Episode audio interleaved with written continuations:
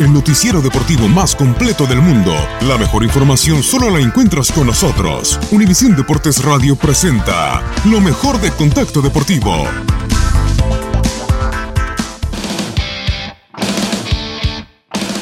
No cambian los planes de Tennessee Titans. A pesar de la reciente contratación del mariscal de campo Austin Davis, el head coach de la organización, Mike Bravo, decidió que sin importar sus limitaciones, Marcus Mariota sea el elegido para lanzar en la semana 4 de la campaña ante los vigentes campeones Philadelphia Eagles. Mariota se había lesionado el codo en la semana 1 ante Miami, en tanto que Blaine Gabbert se mantiene en el protocolo de conmociones. Se acabó el 2018 para Serena Williams, además de que recientemente confirmó su baja del abierto en China el del 29 de septiembre al 7 de octubre. La menor de las hermanas Williams se convierte junto con María Sharapova en otra de las tenistas estelares que concluye su actividad en el año para preparar el 2019. Ahora con 37 años, Serena protagonizó la pasada final del US Open con algunos escándalos raciales.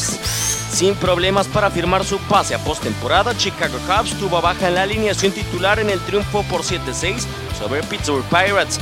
El toletero Chris Bryan estuvo ausente al presentar lesión en la muñeca izquierda al recibir el pasado martes en la cuarta entrada un golpe de lanzamiento por parte de Chris Archer, lanzador de Pittsburgh. Con ello, Bryan llega a la lista de lesionados por segunda ocasión en la temporada.